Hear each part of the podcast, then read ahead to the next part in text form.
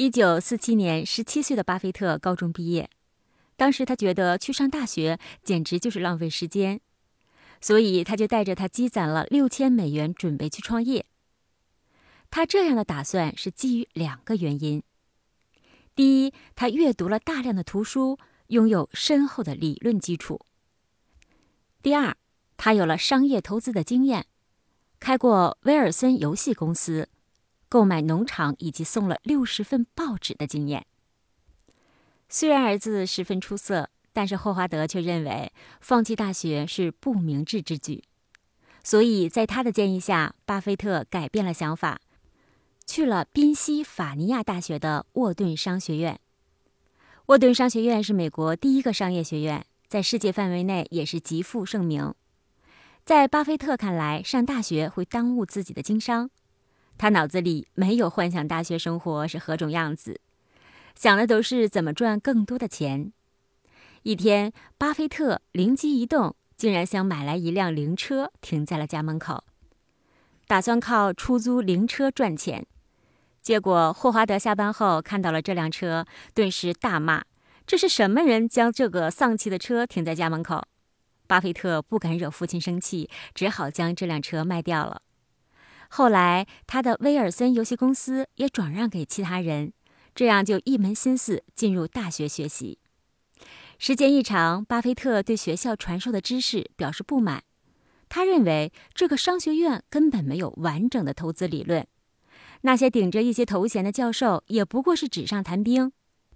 巴菲特愤恨地表示：“我追求的是实践投资，对于那些完美的理论，我并不缺少。”事实也的确如此，在进入沃顿商学院之前，巴菲特就掌握了大量的理论知识，不比学校中的任何一位教授差。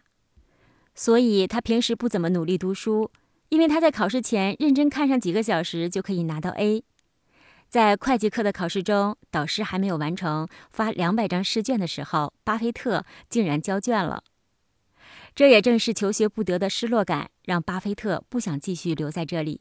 他认为这是在浪费生命。巴菲特大一结束的时候就提出了退学，父亲是没有同意的。巴菲特为了不惹父亲生气，当然继续就读了一年。后来因父亲的工作变动，全家人搬到了奥马哈。一九四九年，巴菲特转学进入了内布拉斯加大学的林肯商学院。不过他只是一个挂名的学生。因为他将大部分的精力都用在了投资上，学校里传授的空洞教条理论对他来说毫无用处，他只需要花费一点时间就能在考试中得到 A。对巴菲特来说，内布拉斯加大学比沃顿商学院更让人留恋，因为这毕竟是曾经父亲和母亲曾经相知相爱的地方，或许让巴菲特多了些亲近感吧。巴菲特的心情好转了不少，他可以一边上学一边做生意。这样，到了一九五零年，巴菲特只用了一年时间就将十四门的课程全部学完，最终拿到了优秀毕业生的证书。毕业之后，巴菲特向哈佛大学商学院提出研究生入学申请，这在一般人看来可是一个不小的挑战。然而，巴菲特是充满信心的。他认为自己的功课优秀且精通股票，肯定会被入选。很快，巴菲特只身赶往芝加哥参加哈佛的面试。十九岁的巴菲特见到面试官，竟然只用了十分钟，但是他被拒收了。巴菲特原想着将他的股票知识和见解展示出来，然而面试官却认为巴菲特只有十六岁的面容和十二岁的身体。让他再过几年才去应试。这个匪夷所思的拒绝理由让巴菲特十分意外。他说：“哈佛人十分狂妄。”被哈佛拒收对巴菲特的打击是很大的，就连父亲霍华德也十分不解。他原本以为巴菲特能顺利得到这份名校的录取通知书，却没想到失去了深造的机会。不过失望归失望。父亲霍华德还是鼓励巴菲特去尝试一下其他的学校。巴菲特将当时感兴趣而且特别有实力的名校全部列出来，无意中他看到了哥伦比亚大学的介绍手册，上面写着这样一段话：没有任何一所学校能像这里一样提供这么多直接熟悉商业行为的机会。这段话并非自夸，哥伦比亚大学确实有很多商业精英到此任教、讲学和参加各类活动，学生们有很多机会接触这些金融大鳄。这一点连哈佛都望尘莫及。在介绍手册中有两个名字引起了巴菲特的注意，一个是多德，另一个就是格雷厄姆。